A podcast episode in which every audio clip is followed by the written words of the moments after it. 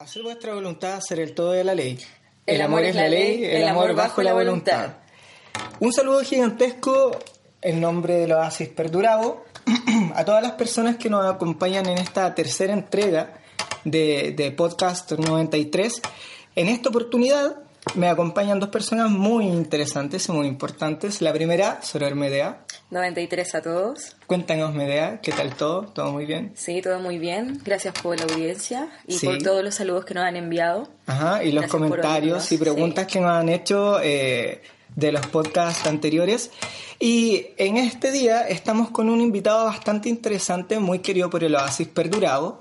Es nuestro primer invitado internacional que es el maestro del Oasis Chivayi en Argentina, Frater Ley, Frater Ley 93. 93, buenas tardes, queridos Frater Caín y Soror Medea.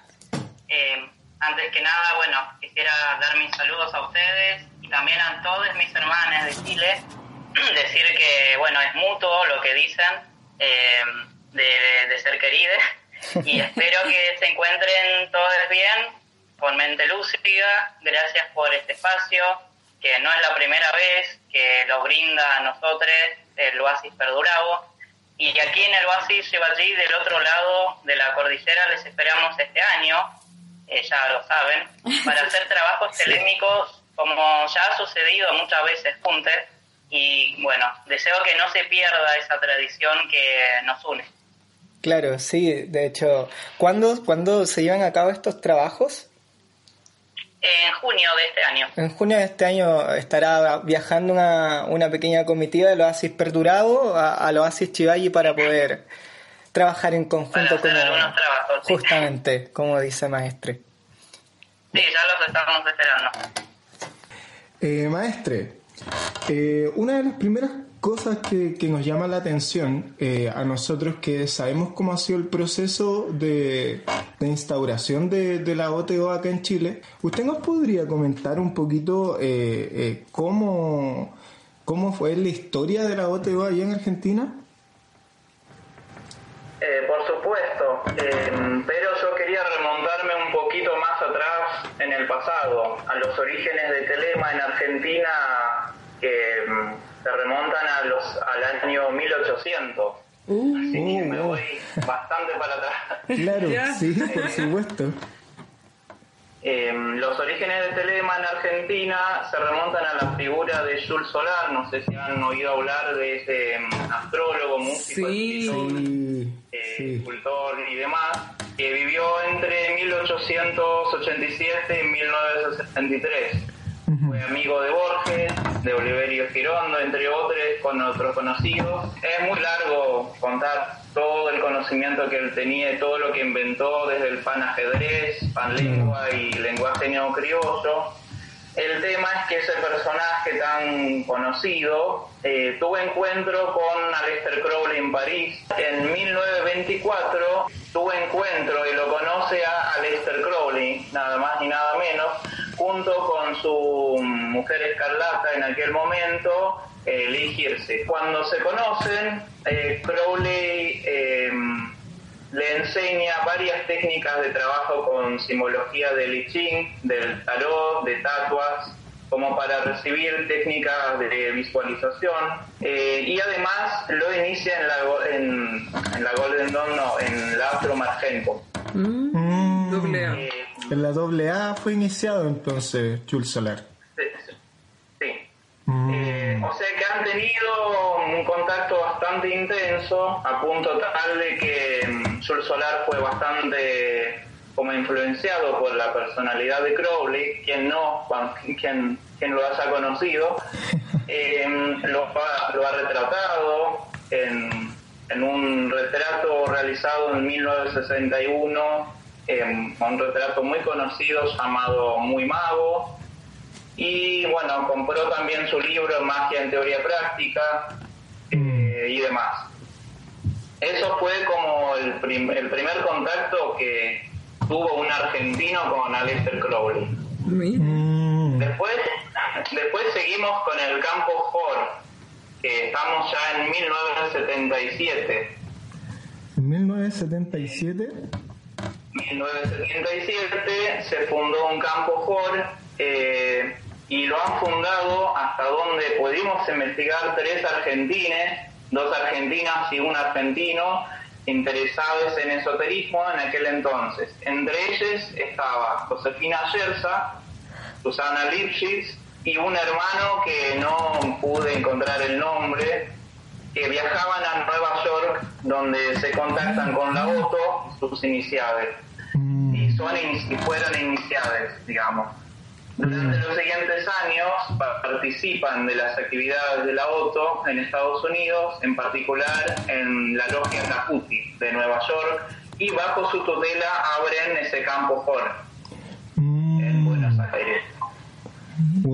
Eh, así que em, esa mm, persona, eh, Josefina Yersa, es bastante conocida por ser artista plástica, tarotista, eh, como hoy actualmente está alejada de la orden, pero eh, es como una psicóloga lacaniana muy conocida mm. eh, y demás. Claro, había... Entonces, sí. Eh, ahí en cuanto a Josefina Yersa, ella también había sido la persona que le hizo una de las primeras traducciones al español del libro de la ley, ¿cierto? Eso. Ella misma, sí. Mm. Y además Susana Lipschitz, eh, la, su compañera en aquel momento, eh, tradujo una parte de magia en teoría práctica. ¡Wow! Oh, qué interesante el trabajo que, que, han tenido las personas de Argentina en contacto con, con, con, la orden, incluso antes de que se formaran campamentos como tal.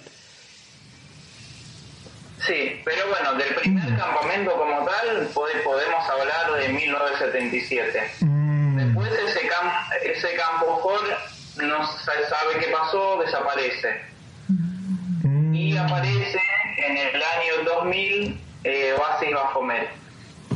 Oasis Bafomet a principios del año 2000 con eh, Brenius y Soror Gimel que viajan a California para ser iniciales primero en la OTO eh, y en 2002 bajo la iniciativa de Ambes fundan el nuevo campo Bafomet. Posteriormente, su estatus es elevado a Oasis en el año 2009 y funciona así durante 13 años con muchas actividades diversas, eh, contando con la visita de hermanos de varios países. Bien, y luego seguimos a partir del 2015 con nuestro Oasis, eh, que bueno, Oasis Bajomet cambia de maestro y de nombre y continúa a partir de dicho año como Oasis Shivaji, eh, realizando bueno, funciones diversas. Mm. Que después no sé si me, me llegas a preguntar, pero voy contando. Claro, por supuesto. De hecho, podríamos darle paso justamente a la segunda pregunta que te quiero hacer, Frate, es sobre el desarrollo del oasis eh, Chivachi en la actualidad. Claro. Ya, porque claramente eh, hay toda una historia que los respalda y es bastante, mucho más de la que nosotros podemos tener acá en Chile, pero sabemos que de alguna manera son nuestros padres o padrinos de alguna manera acá en Chile, pero sé que están en actividades, sé que hay un desarrollo eh, en Argentina en este minuto. Si nos puedes contar un poco eh, en la actualidad, ahora, ¿en qué están? Claro. Sí, por supuesto, pero antes de contar, eh, quiero decir que todo vuelve en algún momento y ahora, hoy en día, recibimos bastante ayuda de nuestros hermanos de Chile, así que no es tanto que el oasis nuestro es más antiguo, sino que creo que es bastante mutuo el, el intercambio y quería agradecerles por eso también. Y ahora paso a contar. Gracias a ti. El, bueno, actualmente Oasis Shivaji es el único cuerpo oficial de la voto en Argentina. Eh, está habilitado para realizar iniciaciones de cero a tercero, así como la misa gnóstica, bautismos, confirmaciones y demás. Y sus integrantes, tanto iniciados como no iniciados, nos reunimos más o menos un sábado por medio para brindar clases de magia noquiana, eh, de tarot, celebrar misas de Baphomet, que es una de las actividades que nos caracteriza bastante. Mm. Em, no sé por qué, pero bueno, es particular. Eh, la misa gnóstica por el momento la estamos ensayando, brindamos información de introducción al sistema de grados eh, para principiantes y por supuesto que cada año hay una serie de ceremonias iniciáticas que es el eje central del trabajo de la orden. O sea, básicamente llevamos adelante prácticamente todo lo que se espera de un oasis, salvando un par de cosas. Mm. Maestro, eh, hay una cosa que nosotros con, con, Carolina hemos estado investigando acerca de usted, que usted tiene, eh, usted se dedica al yoga. Ese es como su... su, su ¿Sí? yoga me olvidé mm, agregar una cosita al respecto de mm, como una característica propia de nuestro oasis. Sí, por supuesto como habíamos, estamos hablando de las actividades que llevamos a cabo y demás, em, nosotros hemos realizado por primera vez en la historia de la voto argentina un encuentro transfeminista para generar un espacio de reflexión e inclusión para mujeres cis, trans, travestis, hombres trans y no binarios, eh, para cuestionar y dialogar sobre la magia biologista imperante eh, homofobia internalizada, los roles que se, asignan a varones cis en los rituales. Eh, después las estadísticas que te voy a contar mucho más adelante son bastante interesantes. El tema del sexismo y acoso y cosas por el estilo. Está la idea de convocar un segundo encuentro similar a este, generar un espacio de conexión transfeminista y además nuestro oasis eh, consiste en sí mismo de gente de diversos orígenes culturales, de diversos países como Brasil, Uruguay, Rusia, gente del interior del país, o sea que tenemos diversidad de género y sexual bastante interesante y creemos que somos un espacio inclusivo para las personas de la comunidad del LGBT que podrán encontrar acá el trato que corresponde que se, que se les brinde y no, no alentamos ni permitimos comportamientos machistas, sexistas, ni gordofóbicos o transfóbicos. Tratamos de usar el lenguaje inclusivo, si bien no es obligatorio, eh, para no dejar afuera a ningún hermano, hermano o hermana, eh, que lo que no se nombra no existe. Eso como una característica particular de nuestro base, Claro, qué interesante labor. Considero que la magia, bueno, como dice uno de los títulos de los libros de, Crowley, eh, la ley es para todos. Por tanto, la práctica mágica, claro, se, claro, justamente se extiende para todos. Y, es increíble que eso también sea mucho en la, en la orden mágica, el tema de que ya sea en rituales o simplemente en trato, hay un trato distinto. Entonces, esta labor de inclusión dentro de una orden mágica eh, a personas que están, que, son transexuales y, bueno, todo el, colectivo, eh, es un trabajo increíble, por lo menos para nosotros eh, es muy adelantado, muy, muy, muy avanzado. Pero... Es un trabajo porque hoy en día hay mucha falta de información, si bien la mm. información está ahí, eh, hay mucho, mucho, mucho prejuicio todavía que se continúa del león pasado. Pero bueno, esos temas por ahí los vamos a desarrollar en la parte 2. Sí, justamente. Claro, por supuesto.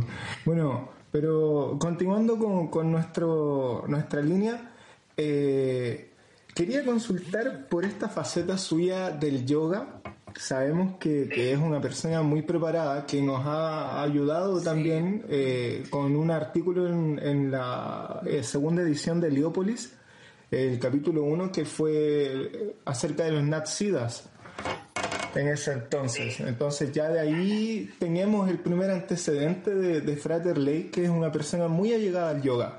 ¿Podría contarnos cómo, cómo funciona usted con el tema del yoga y además cómo esto se puede incorporar a Telema?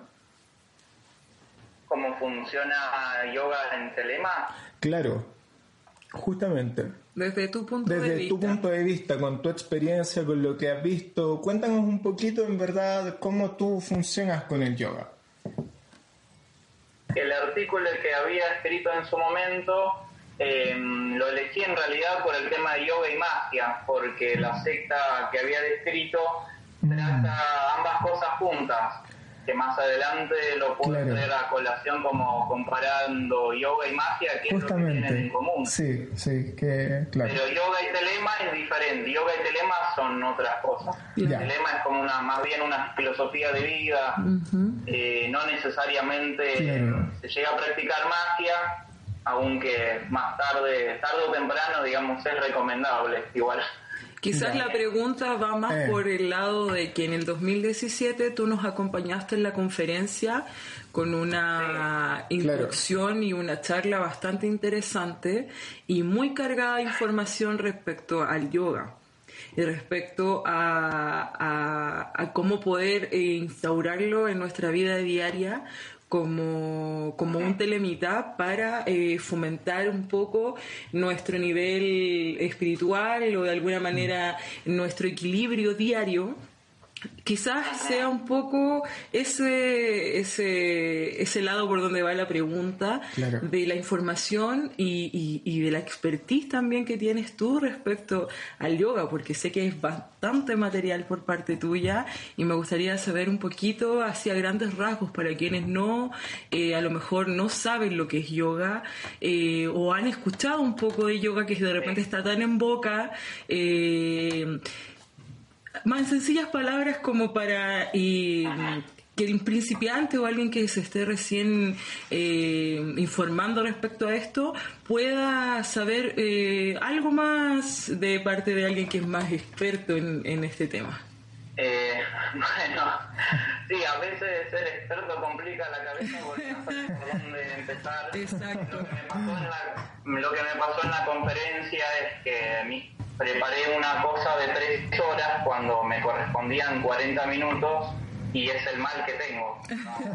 eh, eh, mira, Jiménez Vuelta dijo en su introducción, eh, yo recomiendo leer eh, ocho lecciones sobre yoga recién después de haber leído algunos textos eh, tradicionales sobre el yoga, para que no haya confusión.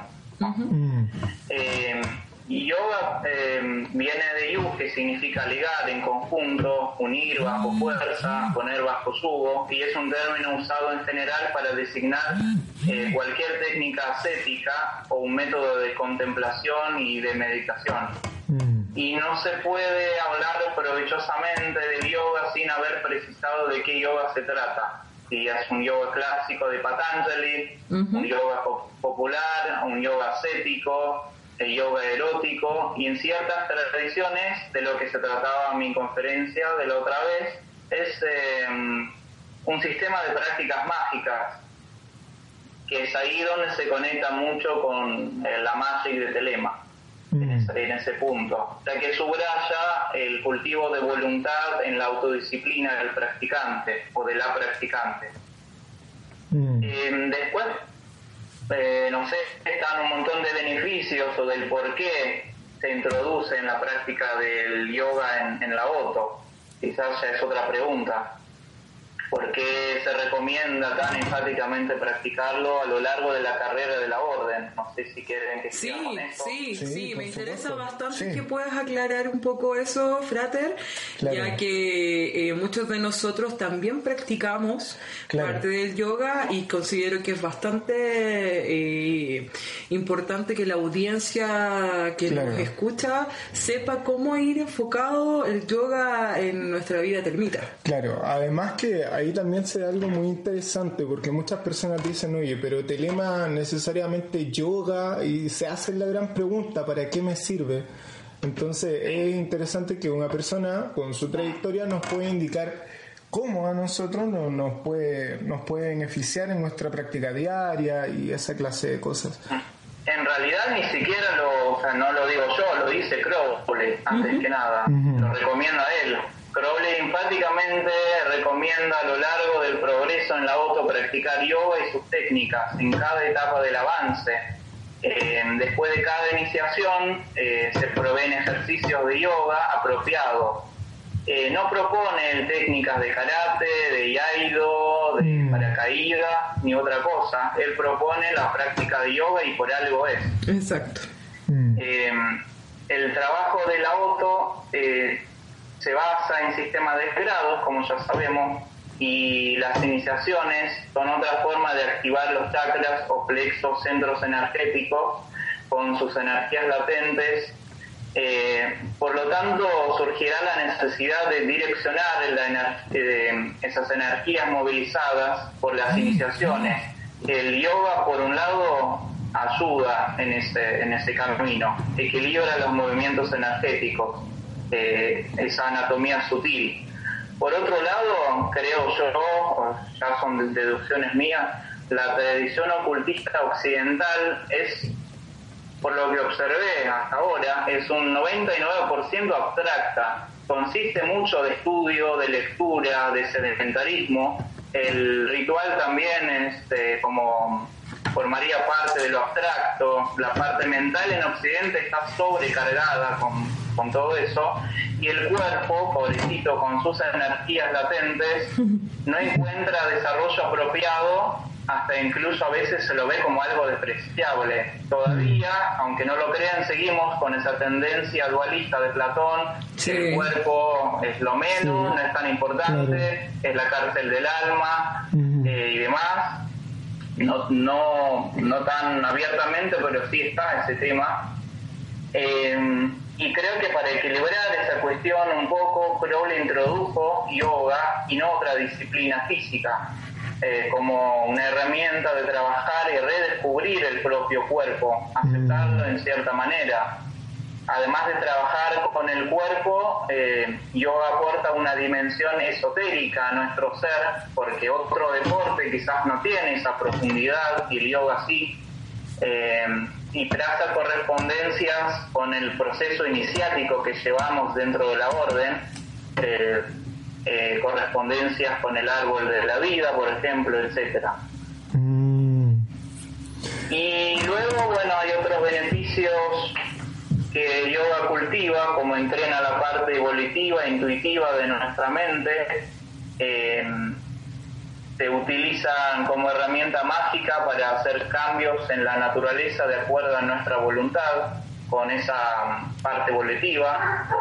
Otra herramienta que desarrolla el yoga es la imaginación, es muy importante en los rituales, es decir, que a lo largo de la carrera mágica van a confluir eh, ambas doctrinas, yoga y magia, eh, es decir, yoga cultiva la imaginación, para aplicarlo luego en la magia ritual, eh, para que los cambios se materialicen más rápido y con mayor exactitud.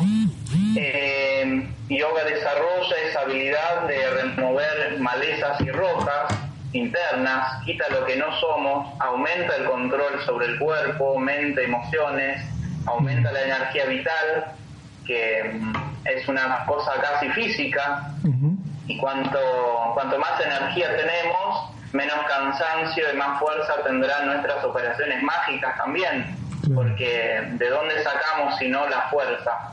Y nos sentimos moribundos, digamos. Eh, lo mismo pasa con la mente, que va a, ser, va a estar más lúcida. Eh, podemos evitar estados no deseados eh, durante la práctica mágica como el de la locura, confusión, ignorancia ira, avaricia, envidia, eh, decrepitud, son todos estados que tarde o temprano vamos a enfrentar en nuestro progreso en la auto como mago. Y solo el éxito será nuestra prueba. Así que el yoga ayuda a evitar eh, todas esas cosas. Eh, no asegura el éxito total en todo eso y la magia tampoco lo asegura, pero sí aumentan las posibilidades de hacer las cosas bien, de encontrar nuestro objetivo en la vida. Mm. Eh, así que bueno, todos esos beneficios, digamos, supongo que son el porqué mm, de recomendar la práctica del yoga, ¿no?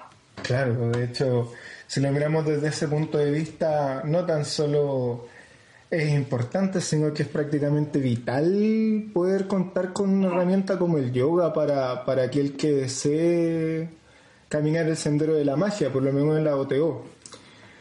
Eh, maestro, es muy equilibrante, sí. Claro, claro, ¿no? Y es muy interesante también esto que menciona de donde se junta realmente y donde me indica de que en la misma iniciación de la OTO se mueven energías, que el yoga te ayuda a trabajar con esa energía y como usted indica, eh, se alcanza como una especie de equilibrio energético gracias a lo que te entrega el yoga.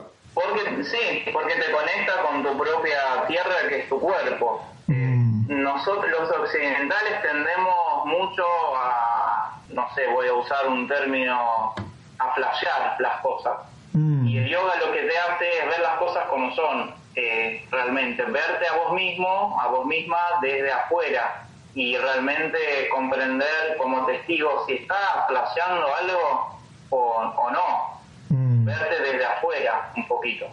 Que lo que en la magia sucede es que uno medio que se va. Claro, sí, uno, uno se abstrae un poco.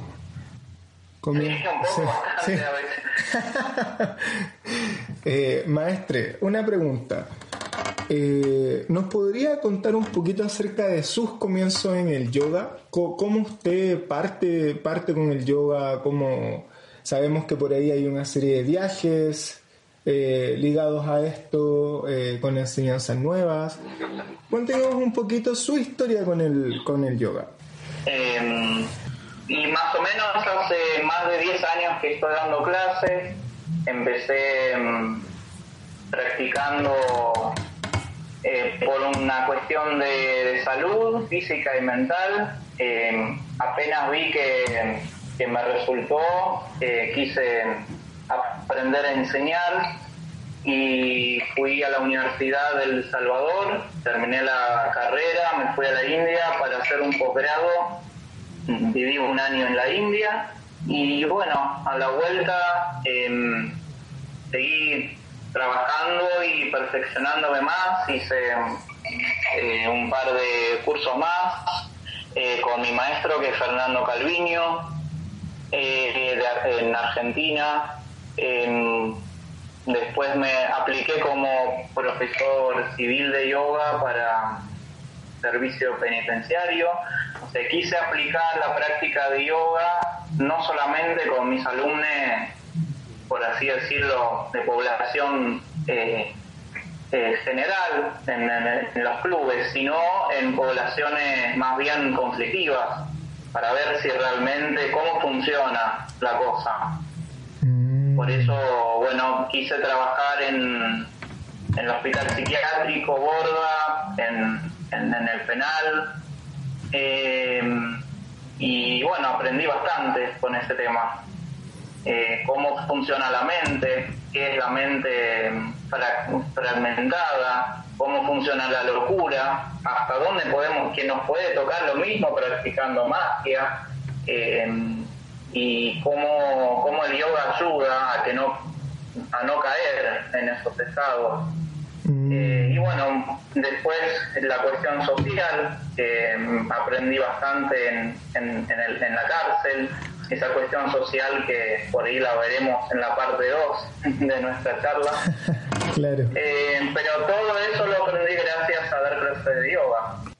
Ese fue su comienzo en el yoga, cómo usted partió, se dio cuenta de que con ciertas prácticas usted conseguía avances en lo que deseaba eh, ¿nos podría indicar algunos consejos para las personas que están recién partiendo con el tema del yoga y en la OTO? ¿Mm? Eh, decir, cómo comenzar con... Claro. Como una práctica básica. Claro, ¿cómo comenzar con la práctica? ¿Cómo, cómo, cómo partir de este estado en el que no haces nada de yoga y te quieres comenzar a, a empapar de todo esto? Entre lecturas, entre qué, qué podemos hacer y cosas así. Eh, miren, si están dentro de la OTO y tienen su guía y alguien que les pueda recomendar las prácticas del yoga según la guía de las iniciaciones, bien. Pero si no lo tienen, la verdad es que la única recomendación es encontrar un centro de yoga cerca de, cercano a tu domicilio, porque generalmente si viajas mucho terminas abandonando la práctica. Mm. Después recomiendo bien elegir el estilo que concuerda mejor con tu personalidad, porque hay varios estilos de práctica. Se puede elegir perfil de practicante Iyengar, lo pueden investigar, o perfil de Ashtanga, a mí me gustan ambas. Eh, pueden empezar, si, la pregunta es si se puede empezar con un libro de manual, porque hay libros que... Claro, eh, en ese caso, en esos libros de manual, justamente, eh, ¿bastaría solo eso? ¿Bastaría solo quedarse con lo que Crowley eh, explica en el libro no, ¿no? La verdad que me parece que no. Mm. Creo que no, porque uno no va a saber nunca hasta qué punto hace bien las cosas. Se puede empezar de esa manera, empezar con un libro, claro. pero yo recomendaría, y no es lo mismo, nunca va a ser lo mismo, ir a practicar a un lugar. Y mm. si es un lugar que te sienta bien a tu mente, a tu corazón, mucho mejor. La idea es elegir esa disciplina de esa forma, practicarla de esa forma. Eh, es decir, traten de buscar un espacio donde practicarlo. Igual tener un libro de guía está bien. Entonces, de esa manera, te agregan a tu rutina telémica diaria una serie de asanas, de posturas, eh, agregar una o dos técnicas respiratorias, elegir un solo mantra para recitarlo en forma de yapa, en forma continua. El mantra actúa como un escudo sobre nuestro cuerpo antes de salir de nuestra casa, es como eh, una especie de meditación de oro que nos cubre de, como de un huevo que nos protege. Mm. Eh, agregar ejercicios de concentración, eh, por ejemplo, trataka, diversas formas de meditación que serenan la parte mental, practicar quietud física, silencio, yoga nidra, pero el tema es que si alguien que es recién principiante no va a saber claro. si está haciendo bien, muy bien las cosas o no. Claro, es eh, interesante dejar eso, eso muy claro, de que con los libros puedes llegar hasta cierto punto, pero en estricto rigor nunca sabes hasta qué punto llegaste si no, si, si no hay una instrucción. nunca van a, nunca van a reemplazar al maestro o en su peor caso al instructor incluso a un instructor medianamente bueno, porque eh, es aquel que ya practicó las cosas y te va a transmitir eh, de qué manera se hace en la práctica. Mm. Pero no es difícil encontrar un centro de Iyengar certificado, un centro de Ashtanga certificado y empezar de esa manera. Y además mirar un libro, que ahí la bibliografía te la voy a dejar toda entera para que por los mejores libros de yoga para que comiencen con eso eh, y bueno, tratar de amalgamarlo con, eh, con la guía de la otra. Ahora vamos a hablar de la labor social de la auto en Argentina. Claro, de lo que se está haciendo, que esto también es muy interesante. Sí, yo sé, ¿eh? Frater, que tú estás haciendo bastantes cosas. Nos comentaste al principio todo lo que tiene que ver con este movimiento de integración de las diversidades sexuales. Entonces, un poquito para que nos comentes más a fondo de lo que fue la pincelada al principio de la labor social de la auto en Argentina. Pues sabemos que de por sí la auto es social. Entonces, para darle un poquito más de, de salida al mundo de lo que está sucediendo en Argentina, que acá en Chile igual está súper latente, pero de alguna manera nosotros eh, estamos un poquito más apagados en ese sentido, porque yo veo que tú allá te mueves bastante con lo de las charlas, con eh, todas las actividades que están haciendo para incluir, lo mismo que los ancianos que tú subiste el video el otro día. Entonces, hay hartas actividades que, que yo veo que tú estás haciendo, entonces, para que nos comentes un poquito respecto a eso, ¿ya? Eh, bueno, cómo no. Eh, justamente quisiera comenzar con, con, una frase medio ya usada, pero para mí al menos funciona de esa manera, y es que lo personal es político y propagar la ley de Telema eh, también es política. Preferir reducir la magia a unas pocas personas, minorías, no sé, de clase media, también es política política con la cual además no comulgo para nada. Como bien dijiste, eh, la voto es una orden eh, sorora y fraternal, o sea, a quien le, guste, le guste o no le guste, es una orden social y no se puede escapar de hacer política con eso. Mm. Voy a citar a Crowley, de hecho, que dice en la voto, eh, las iniciadas funcionan como un grupo mágico, social e incluso político, en sentido de promulgar la ley de telema al público.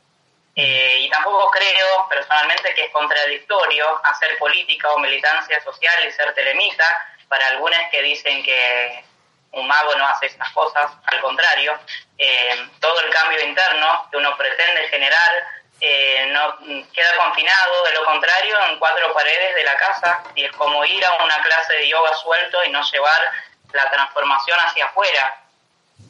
termina siendo incompatible con lo que uno proclama hacer y al desvincularlo de lo social.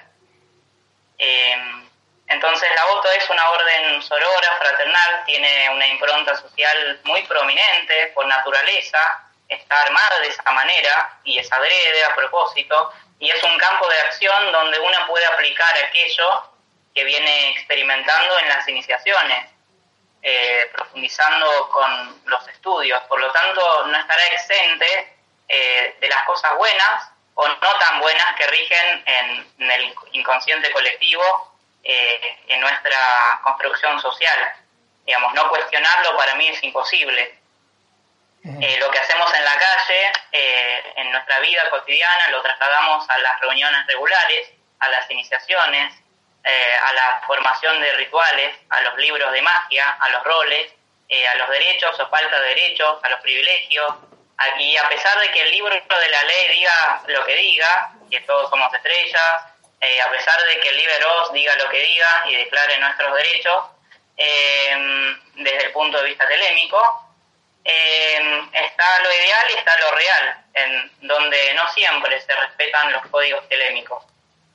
Em, entonces, em, la OTO es una orden que ya sabemos que es eh, básicamente de la orden la magia sexual.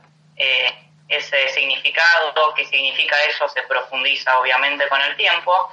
Y, pero por lo pronto, personalmente, creo que el sexo, en cualquiera de sus expresiones, profana, ritual, simbólica o literal, es una herramienta de poder o de empoderamiento, es decir, que está directamente relacionada con cuán seguros somos de nosotros, que hacemos lo que nos convenga a nosotros o hacemos lo que los demás esperan de nosotros, si podemos o no reconocer una manipulación exterior.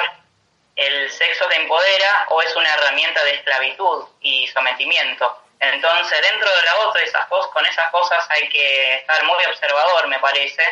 Eh, y al estar yo en la OTO, en la iglesia gnóstica, por 15 años, he visto la repetición de los mismos patrones y roles eh, no tan salubres, los llamaría sexistas, es decir, uso de la sexualidad para privilegios de uno y reducción de poder de otros. Eh, después voy a dar ejemplos muy concretos, cosas que son reflejos de lo cotidiano. Es decir, no es una cosa de la orden solamente, sino que sucede en, la vida diaria. Eh, pero en la OTO siempre con algún fundamento místico que lo avala para echar humo, o bien biologista, pseudocientífico, eh, cuando pretende pasarse en un segundo de ser místicos a biólogos racionalistas, eh, dejándole el rol menos privilegiado a las feminidades y excluyendo a otros géneros de la posibilidad de participar en los trabajos de la OTO.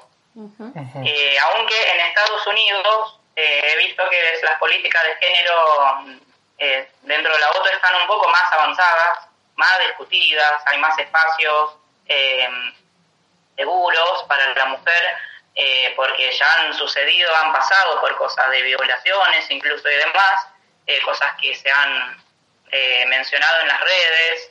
Eh, por lo tanto, hay mayor espacio de resguardo para la mujer en Estados Unidos y mayor conciencia de crear espacios seguros también.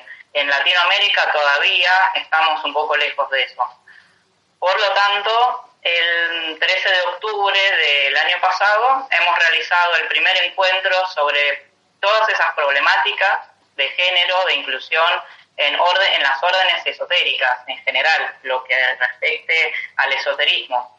Y la idea es volver a repetir el encuentro eh, alguna que otra vez. Eh, volviendo un poquito más atrás y tomándome del punto que estabas hablando de que en Estados Unidos claramente los derechos eh, de la mujer o, o, de la diversidad están un poco más resguardados, ¿tú así personalmente, ¿qué piensas eh, que ocurre acá? Porque la auto tuvo su auge eh, más fuerte en el año 60, cuando estaba todo el movimiento hippie, todo el movimiento revolucionario, donde se podría decir que fueron las primeras luces respecto a una igualdad entre mujer y hombre y entre la diversidad de género. Y la auto, al parecer, aún nos quedamos como en el pasado. ¿Crees que tenga que ver un poco con la cultura? Porque sí o sí que en Latinoamérica es súper latente el hecho del machismo, del machismo acá. ¿Crees que tenga que ver con algo cultural que traigamos desde nuestro seno familiar? Mm, creo que sí, igual ojo, no es que en Estados Unidos están más allá del bien y del mal, eh, siguen estando con la misma problemática, pero sí, eh, no sé por qué motivo, quizás por el motivo cultural, eh, es que no están, eh, como que las cosas se trasciendan un poco más rápido. Eh, ya no se quedan en esa desigualdad que parece de la época de las cavernas y en América Latina todavía el machismo es como muy naturalizado todavía.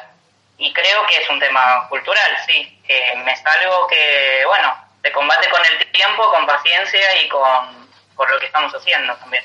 Es interesante además darte cuenta de que en muchos temas, socialmente hablando, en muchos temas de a poco, todos estos colectivos, todas estas minorías, ya, han sido calladas o han sido invisibilizadas.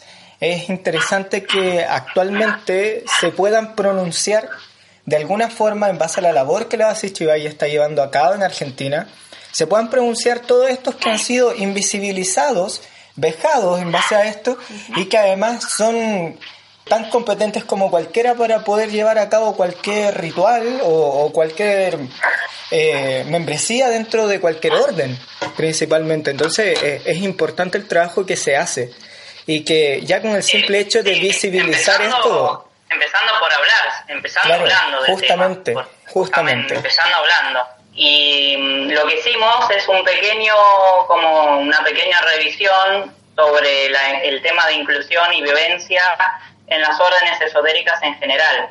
Y creo que todo se reduce un poco en la, más en la voto todavía, que tiene la magia sexual como el corazón propio.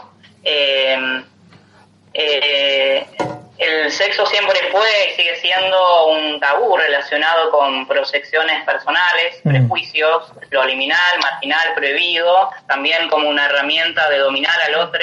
Muchas veces lo mezclan con lo religioso, es una forma de manipulación también, siempre para el lado sexista y misógino, es decir, eh, no es que hay manipulación de ambas partes, sino siempre se somete a la mujer o a la parte femenina, em, por lo cual para salir un poco de ese oscurantismo que muchas veces nos lleva a conceptos erróneos, daña la salud, violenta a las personas, una solución podría ser dejar de mistificar tanto y de sacralizar tanto lo sexual, sobre todo lo relacionado con lo femenino, en ese proceso de profundizar en una misma y les aseguro que el efecto no va a disminuir por ello, el efecto que uno busca con la práctica mágica, al contrario.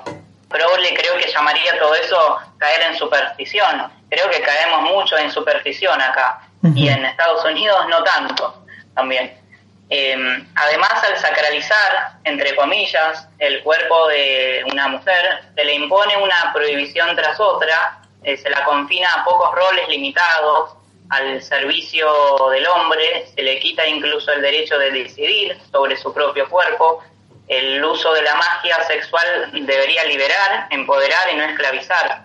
Además, solamente la, persona misma tiene el poder sobre su propio cuerpo. Y al ser la OTO una orden de magia sexual, lo que sucede son cosas como se genera morbos, se genera un morbo por parte de varones cis y género, en su mayoría. Eh, un hombre cis es aquel que se, se identifica con el género que le han asignado. Em, casi siempre la mayoría de, sus de los miembros de, de la OTO son varones cis en busca sexual, no sé por qué, mientras la OTO tiene otra finalidad. Al haber mayoría masculina cis y pocas mujeres, comienzan a competir entre ellos. Son cosas que estoy hablando prácticamente todo de experiencia personal. Claro. Eh, claro. Comienzan a competir entre ellos, buscan quién sale más rápido con alguna, eh, molestan insistentemente a las congregantes femeninas, se generan presiones a las mujeres para determinar determinadas tareas y se les niegan otras. Eh, no hacen, por ejemplo, de exorcistas, no se las convoca para destierros, se obligan a las mujeres siempre de aspecto más sexualizado y hegemónico a oficiar de sacerdotisa con la excusa de que no hay otra, claro. cosa que me ha pasado, y cuando aparecen otras candidatas no se las considera por no gustarle al sacerdote por ser gorda o flaca, y cosas por el estilo. Eh, luego hay discriminación por orientación sexual, burlas por detrás de los, hermanos de los hermanos homosexuales cis, eh, no de frente, sino como burlas en general por detrás. Tener concepción de amor lésbico solamente para el placer del varón, cuando es totalmente autónomo y por eso es lésbico justamente. Teorías insólitas, no sé de, de dónde salen, basadas en la homofobia seguro, internalizada de que la magia sexual entre personas del mismo sexo no funciona o es, o es magia de segunda y generalmente lo explican porque no es capaz de engendrar un hijo biológico, como si tener un hijo te copie, eh, que te copie biológicamente fuera el sumum bonum de la existencia o el propósito mágico en este mundo para todos, y no es así. Em, luego, mm, al no saber cómo tratar una persona transgénero, se la aparta de la participación con la excusa de genitalidad o con explicaciones difusas.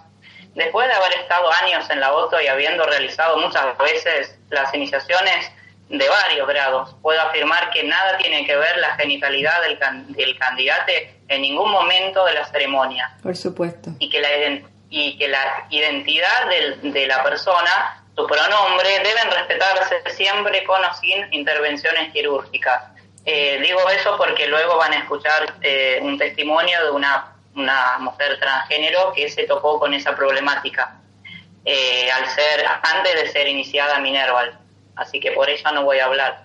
Eh, y además en nuestro país, en Argentina ya es ley la identidad de género y necesidad de reasignación sexual masculina, femenina, eh, externa. Mm. bien, varones o mujeres son admitidas en la OTO, no se habla de otras identidades y se dice que con iguales derechos y privilegios, pero no es cierto, ni he llevado a la práctica muchas veces. Personalmente doy fe de eso y no soy el único. Eh, antes las mujeres ni siquiera eran admitidas a las órdenes iniciáticas, las excepciones en la historia son pocas y su rol eh, mayormente secundario, ni hablar todavía de otras identidades de género y su correcta inclusión en la orden. Todavía se espera que antes de sus prácticas rituales la mujer opte por obligaciones en su casa, limpieza y cuidado de niñez, y esas tareas no son repartidas con, con sus parejas varones y ambos están en la orden, por ejemplo. Claro. Como dice Soror Georgia, creo que en algún momento ustedes publicaron algo de ella. Sí. la hermana Georgia, Otto se proclama como igualitaria para hombres y mujeres, eh, pretende estar a la vanguardia de la sociedad, pero en cambio parece ser un club de wannabe, de W gentleman, de chicos ya grandecitos. Sí. también estoy de acuerdo con esta eh, cuando dice que el sexismo y la evasión del tema, eh, hay mucha evasión de eso, se basan en cuestión de género que se esconde en todo nuestro sistema, solo que en la voto se lo cubre con cosas metafóricas eh, simbólicas, mágicas, representativas y, biológicas. Eh, pero en el fondo creo que Crowley dijo no velen, no traten de velar sus vicios con palabras virtuosas. Estamos hablando siempre de lo mismo y simplemente están evadiendo constantemente la problemática. Eh, también Sorol Georgia plantea que la auto ha sido escrita por hombres para hombres embutidos en el sistema patriarcal eh, para que los hombres hagan su propio enfoque sobre la divinidad femenina, o sea que está todo divino, todo bien, pero es un enfoque y nada más, viendo esa perspectiva totalmente objetivizante de las mujeres, feminidades y similares, y es androcentrista. No ofrece un canal igual para trazar una perspectiva sobre la divinidad masculina para las mujeres o para aquellas que quieran hacerlo, ni siquiera esa necesidad está reconocida como un propósito posible en la OTO. De nuevo, al igual que en las calles, la OTO, en la OTO solo se trata de la repropiación de roles, de, que cada uno haga su voluntad. Para eso el sistema debe dejar de ser andro, hetero y ciscéntrico. Exactamente. Justamente. También, a su vez, las mujeres y feminidades necesitan caer en la cuenta que Em, están siendo desplazadas eh, y no sentirse vangloriadas cuando son sexualizadas eh, en el rol de sacerdotisa como un, ser un premio y que la feminidad no es una sola cohesiva masa singular que se mueve como un solo útero sagrado de acá para allá sin eh, voluntad propia, ni que todas las mujeres tampoco tienen útero siquiera, que todos todos somos individuos sujetos de derechos, de voluntades, y no somos reductos de una copa en mano y un ojo que mira con deseo a un hombre heterosis, digamos. Creo que la auto no se reduce a eso. Sí, claro. Eh, personalmente, por ejemplo, las problemáticas con las que yo me enfrenté durante todos esos años, por no decir que me han pasado a mí dentro de la orden o que vi que han pasado a mis hermanas, eh, sexismo, acoso por parte de los hermanos, transfobia, lesbofobia, forzamiento a roles determinados. Eh, no estoy hablando de algo que pasó en otro país a alguien, estoy hablando de, lo que me pasó a mí. Eh, gordofobia, es decir, desplazar a las hermanas que no cumplen con la expectativa del sacerdote. Eh, sobre todo eso, el tema del control del cuerpo les pasa a las mujeres, no a los hombres. Eh, todas las cosas muy naturalizadas como algo normal, algo como debe ser, de lo cual no se puede salir. Eh, y si lo cuestionás, como yo lo hice en su momento, eh, entonces te tratan como molesto, alguien que protesta y siempre trae problemas. Claro, conflictivo. Claro. alguien conflictivo, sí. He escuchado a hermanos, varones, de, declarando a espalda de sus de de sus compañeras sexuales que le van a que le van a meter cuernos a su compañera embarazada con otra a modo de chiste pero que lo iban a hacer en serio mm. eh, es, decir que se fomenta la mentira la mentira sexista no en la vida profana he encontrado las mismas cosas igual que en la voto y no lo considero sano ni apropiado para una orden mágica iniciática más bien es algo propio de un club de hombres, como ya se dijo, que se encubren entre ellos. Hoy en día un 99% de los interesados que escriben a la OTO siguen siendo varones cis. También hay que preguntarse por qué. Eh, aunque recientemente la cantidad de mujeres ha crecido un poco al ver eh, nuestra política de, de, trato. Claro. Lo cual se explica con que las mujeres ya saben que van a deber pasar por una prueba de incomodidad, incluso de acoso, insinuaciones, eh, si llegan a asistir a un lugar desconocido, y si no llegan es por miedo, porque van a un lugar desconocido y ya se sabe. Eh, claro. Em, a su vez, cuando esos varones sí se acercan por primera vez a las reuniones, mayormente esperan ver a otro varón cis de maestro, de lo contrario se ven decepcionados, o bien como me ha pasado, empiezan a desafiarte, a ver cuánto sabes, porque se cree que, siempre se cree que cualquier varón cis sabe, y una mujer o alguien que, quien es leído, mujer, tiene que demostrar que sabe. Sí. Entonces se ven decepcionados o simplemente no vuelven eh, mayormente. Eh, y si no, bien empiezan a decirte cómo, cuándo deberías hacerles las cosas para iniciarlos, que también me ha pasado. Eh, después de todo, es una problemática social, no solamente de la auto, pero eso no significa que debemos como continuar perpetuándolo. No me parece eh, saludable. De hecho, nosotros como orden deberíamos tener una visión de altura de miras totalmente diferente, como tú dijiste, dentro de, de, lo, de lo que hablaste con anterioridad respecto a que dentro de una orden mágica como la de nosotros no deberían darse ese tipo de situaciones, porque sí o sí eh, nosotros estamos a otra escala espiritual dentro de la misma, entonces no, no debería suceder. Eso podría ser dado hacia afuera, en el trabajo, porque el mundo se mueve de esa manera, pero nosotros nos movemos en otra sintonía, entonces no debería suceder ese tipo de cosas dentro de una orden mágica.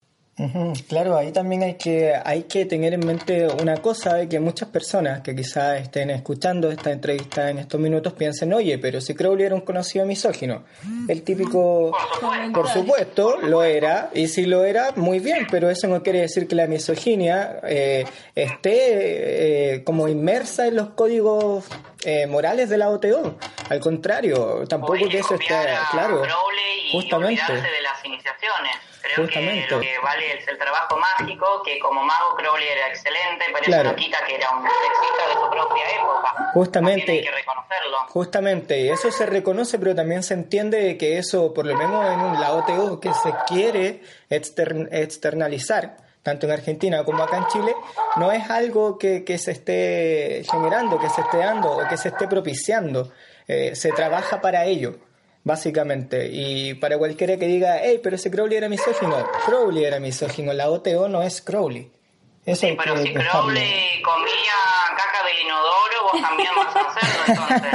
Eh, claro. Es como hay que tener un poco de discernimiento. Justamente, justamente. Por lo mismo es importante hacer esa aclaración, porque si bien nosotros que estamos dentro lo tenemos claro y trabajamos por ello, aquel, aquella persona que se encuentra en la audiencia que no lo tiene claro, es bueno, es bueno dejárselo bastante, bastante claro, que, por lo menos los preceptos actuales de la OTO no es lo que Crowley pensaba, lo que Crowley hacía. Bien. Claro. Y mm, tengo algunas estadísticas que ha realizado una hermana que mm, realizó un relevamiento sobre la demografía imperante en las órdenes esotéricas en general así como las problemáticas más usuales dentro de esas órdenes, no solamente de la OTO. Los datos fueron recopilados a través de entrevistas, foros, artículos y documentos varios. Por ejemplo, se han tomado grupos telemitas y otros con orientación telemita, que no, no es la OTO, donde entre 67 y 77% eran varones cis y solamente 18 a 28% mujeres cis y de 0% a 6 otras entidades. En los grupos wicanos, por ejemplo, en la Wicca se observa una mayor presencia femenina, es interesante verlo. Ahí eh, las mujeres y, varones están 50-50%, por lo menos. Eh, pero en las órdenes que tienen que ver con la magia ceremonial, magia sexual, eh, las mujeres siempre van a ser minoría. Y estaría bueno que cada uno se pregunte por qué. Conclusiones sobre grupos orientados a la magia ceremonial. En los grupos de magia ceremonial el porcentaje de mujeres oscila, como dije, entre 18 y 28%, siempre son minorías. Los hombres cis suelen permanecer por mayor tiempo en los grupos, mientras que la participación femenina es más breve e inestable. Eh, detrás hay miedo, inseguridad y hartazgo de tener que pasar por más de lo mismo y las mujeres suelen tener menos participación en los rituales a, menos que los mismos requieran de una figura femenina y los roles binarios, como Misa de Babylon, Eposteia y Liber 15. Fuera de eso, es como que no encuentran el modelo propio del que copiarse porque siempre son los varones que hacen los rituales. En general, los rituales de apertura y de cierre son realizados por varones por lo cual, al querer hacerlo, las mujeres les cuesta encontrar su propio modelo a seguir. Se ven en los libros de magia, siempre el modelo es neutro o varón cis. El que está en los dibujitos incluso. Sí. sobre, todo, sí, no hay una mujer haciendo rituales. Y eso lo naturalizamos también en la orden sobre todo les, cuesta a las mujeres encontrar su propia voz en los destierros, pronunciación. Tienden a imitar las voces masculinas, cosa que no tienen por qué hacerlo, no deberían, eh, que es lo que mayormente sale eh, está presente y no tienen posibilidad de buscarse a sí mismas entre, entre ellas. Se da por sentado, como dije, que un varón sí sabe, mientras que las mujeres en la orden deben probar su conocimiento constantemente, además. Gran parte de las mujeres interesadas en el esoterismo suelen orientarse finalmente a Wicca, en particular eh, porque son grupos más exclusivos y seguros para mujeres. No se pudo contar con suficiente información sobre mujeres trans, varones trans, travestis y no binarios, por lo tanto queremos convocar además a todos con sus testimonios, experiencias dentro de la voto, eh, en todo el mundo, o algún grupo esotérico, para incluirlo, porque necesitamos más testimonios de las personas eh, mencionadas que ya están en la voto están interesadas en ingresar. Que nos cuenten sus dudas al respecto, experiencias, eh, si se han sentido maltratadas en cuanto al género, tuvieron algún problema por su identidad, orientación sexual y demás. Y luego tenemos principales temores y dudas de mujeres que también, bueno, fueron recopilados a modo de preguntas que hicimos tienen temor a no ser bien recibidas en, la orden, sensación de que es un club de hombres y miedo a, incomodidad, avances sexuales no deseados, en especial cuando recién se integran al grupo, los hombres sí se quieren encontrar a su Babylon a toda costa y esa búsqueda errónea dentro de la orden desesperada ahuyenta a las mujeres. Exacto. Eh, todo eso, de hecho, todo lo que estamos hablando ahora empezó por mi pregunta sencilla que le hice a, nuestra sacerdotisa, ¿por qué tenemos tan pocas mujeres en la auto? y ahí empezó, ahí, empezó todo. Mm. Eh, nuestro oasis, por lo menos, pero en, general, en realidad, nunca tuvimos muchas mujeres en la historia de la orden, eh, jamás. Mm. Así que todo empezó por esa pregunta. Y bueno, llegamos a todas esas estadísticas ellas tienen temor a decir no y ser dejadas de lado por esa negativa, eh, pues se hace uso de la sexualidad como un fuente de poder y validación.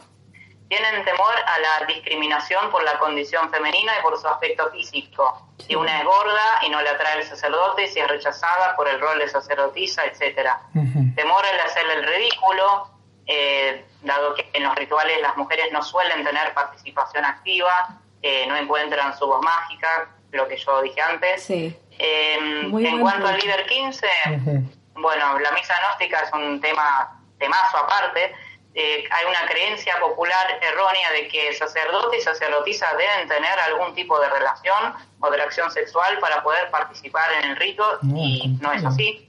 Em, hay temor a la desnudez, más bien por parte de las mujeres siempre. Claro. Y bueno, magia sexual atrae a los hombres, repela a las mujeres y que esperan más de lo mismo que viven diariamente. Exacto. Entonces, es importante remarcar en forma oficial un par de puntos, como por ejemplo, dentro de los ritos de la auto no pueden haber relaciones sexuales ni nadie puede proponértelo dentro del marco de la orden en ninguna ceremonia. Nadie puede tocarte, forzarte a una relación sexual en ningún momento ni para ningún ritual.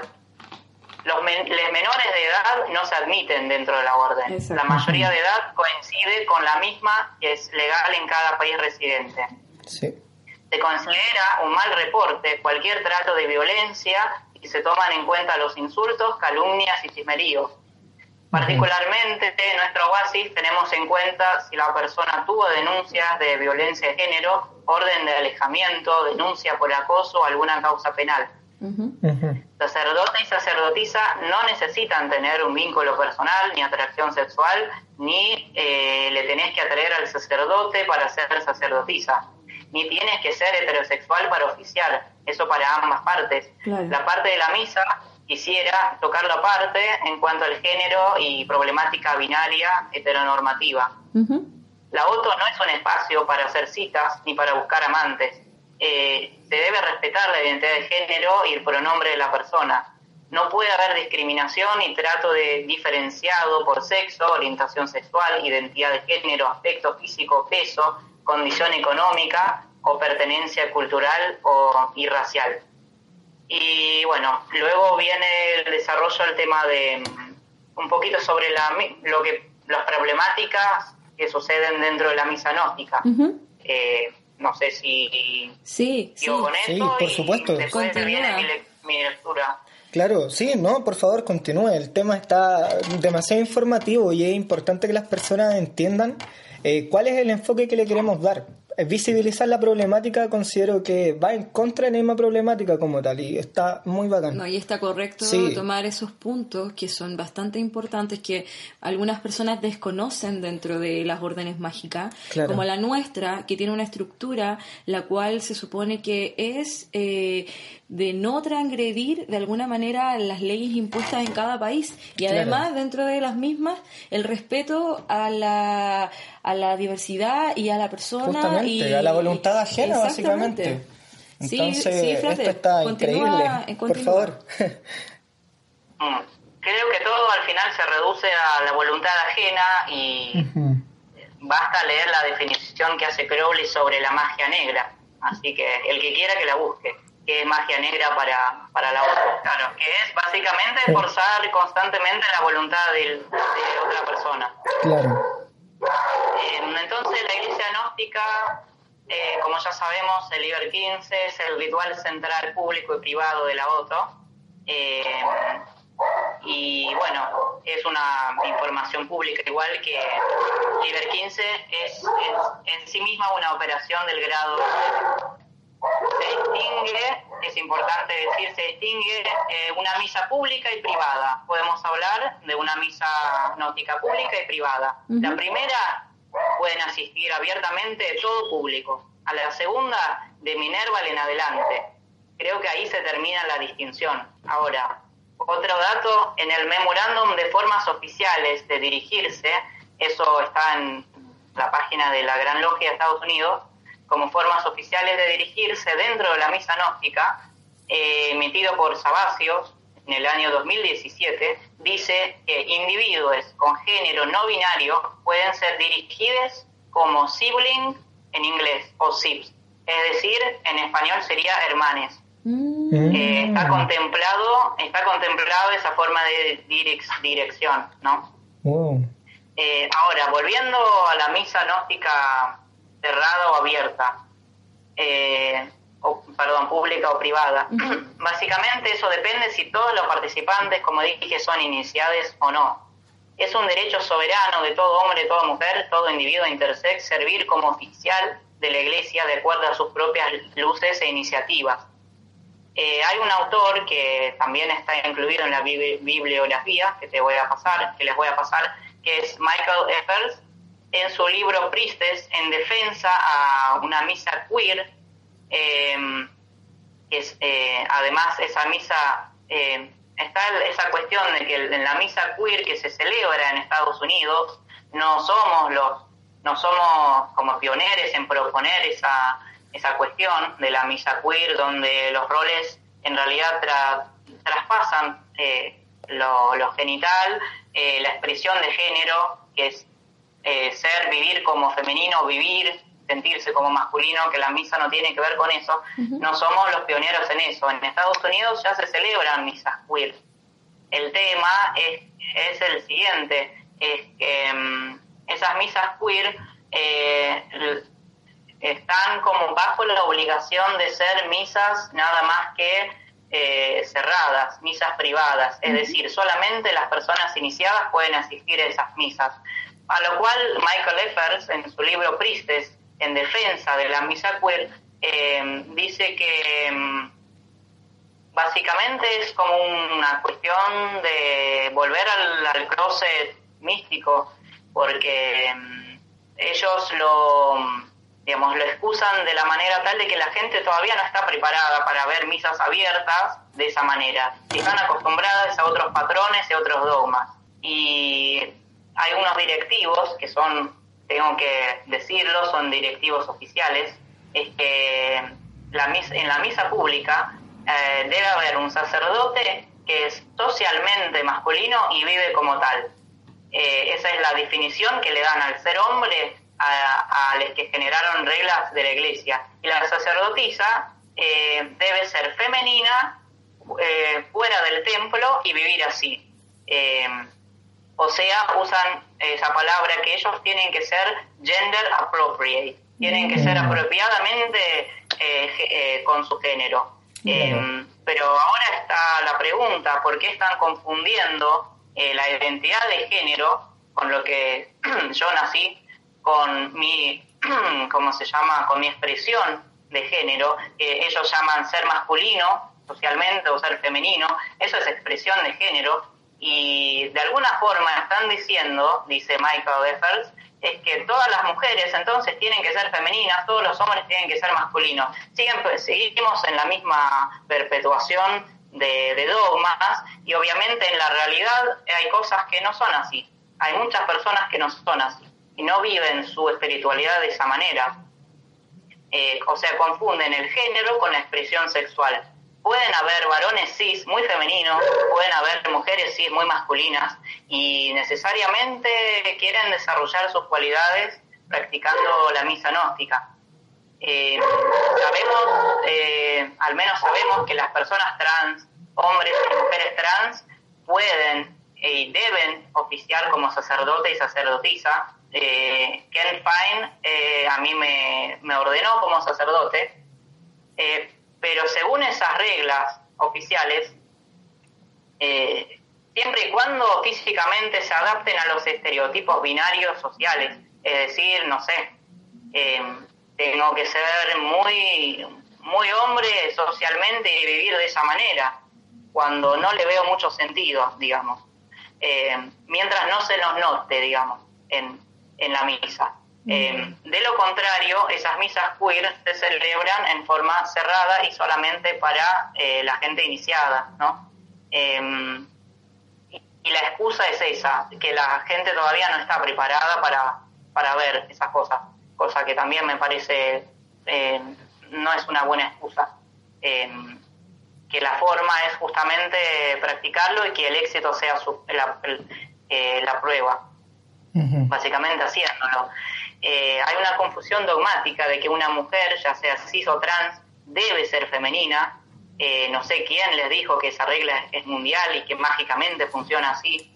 Y el varón cis o trans debe ser masculino y no puede ser otra cosa, no puede expresarse de otra forma. De nuevo, ahí veo falta de educación sexual básica. Una cosa es identidad de género, otra cosa es orientación sexual, otra cosa es expresión sexual eh, y no hay reglas, no hay reglas eh, como por ley, por suerte, eh, que una cosa necesariamente va a tener que ver con la otra. la naturaleza, por suerte, es diversa. el mismo error de confundir los términos es cuando se dice que hay mujeres que desean ser varones sacerdotes o hay varones que desean ser mujeres y sacerdotisas, cosa que también se llama transfobia porque mm, ellos, ellas ya nacen con su identidad de género, no desean ser algo, ya son lo que son y deben ser tratadas en forma apropiada. Para ejemplificarlo, al final, eh, a su pedido, voy a leer la historia, obviamente muy resumida, de una nena trans, Luana, que apenas comenzó a hablar, dijo, yo nena, yo princesa fue lo primero que dijo. No quería ser una nena, sino que lo era, digamos, apenas nació. Parecería que una persona cis, hetero, siempre es, no se identifica, ni se autopercibe, ni quiere ser, simplemente es, porque es la norma que se llama privilegio, que excluye y daña a otras identidades. Em, en fin, si los estereotipos binarios no coinciden, la misa queer pasa a ser privada, debe celebrarse en privado, eh, por ejemplo, en el caso de que la sacerdotisa trans no se la vea lo suficientemente femenina, no sé quién define esta medida, o el sacerdote trans no se lo vea lo suficientemente masculino y en sociedad no vive como tal, em, la misa pasa a ser privada. Y estoy de acuerdo con Michael Effert que hacer esto es volver al closet esotérico, por así decirlo, invisibilizar las relaciones queer que no son heterohegemónicas, y las verdaderas identidades trans y personas no binarias, eh, que quizás no viven ni hipermasculinizadas ni hiperfemenines en la sociedad.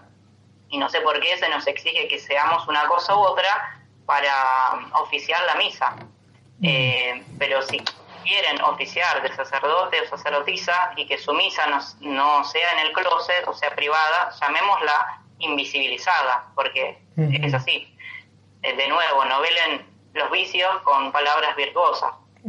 Eh, antes que nada, la ceremonia no se basa en una relación erótica personal del sacerdote y sacerdotisa, ni en su orientación sexual correspondiente.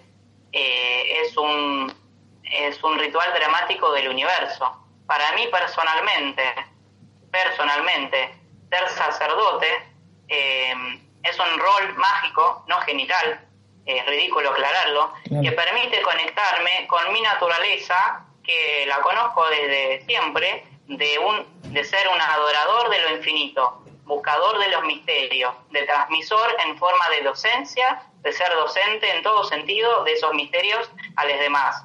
Pero nunca me he sentido cómodo con ser lo contrario, y lo he probado, como objeto de adoración, ni descubrimiento, ni de conquista, ni de rescate, o que no se me nombren, porque soy yo el que va, yo quiero ir y a mí me gusta que se me nombre.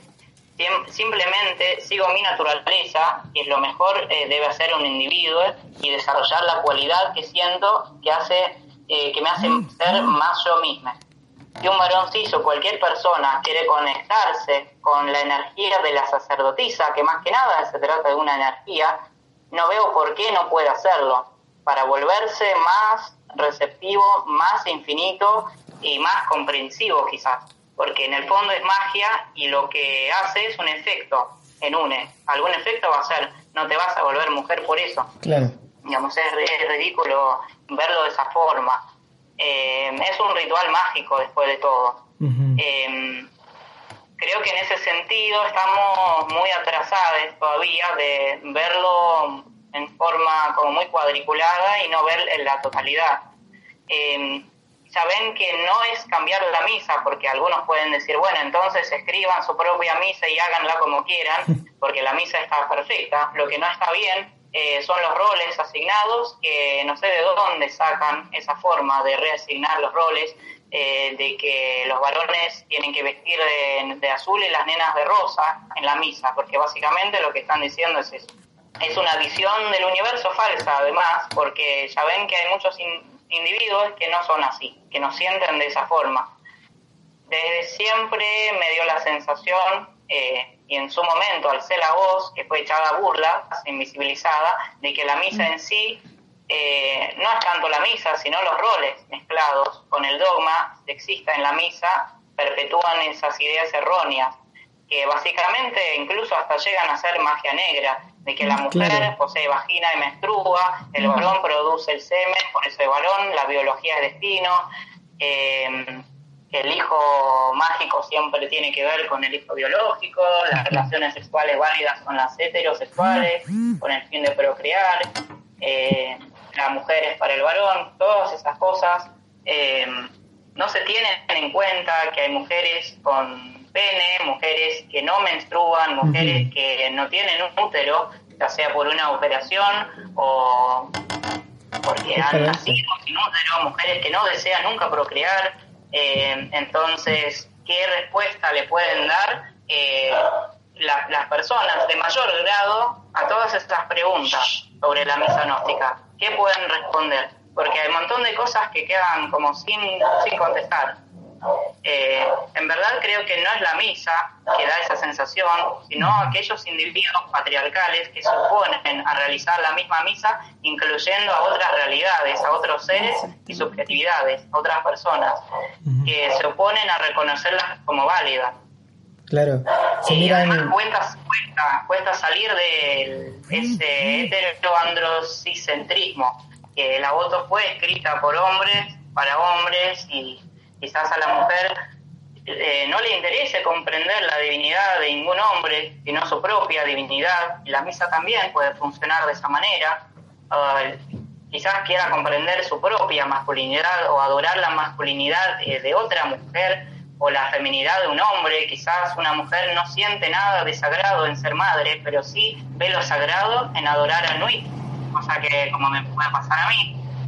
Todos somos cúmulos de esas energías seguir buscándola en forma pura, aislada, eh, en otras personas lleva a la esclavitud, estereotipos, limitaciones. Y al menos yo pretendo vivir en forma libre y el modelito de que un hombre solo masculino y tiene pene para mí nunca funcionó, ni en la vida, ni mágicamente, ni mentalmente, ni emocionalmente, ni sexualmente. Además es falso en sí mismo. Eh, eh, lo cierto es que no se menciona ninguna mujer en la lista de los santos, ya lo saben. Em, está bueno también encontrar y buscar la línea de, de las santas.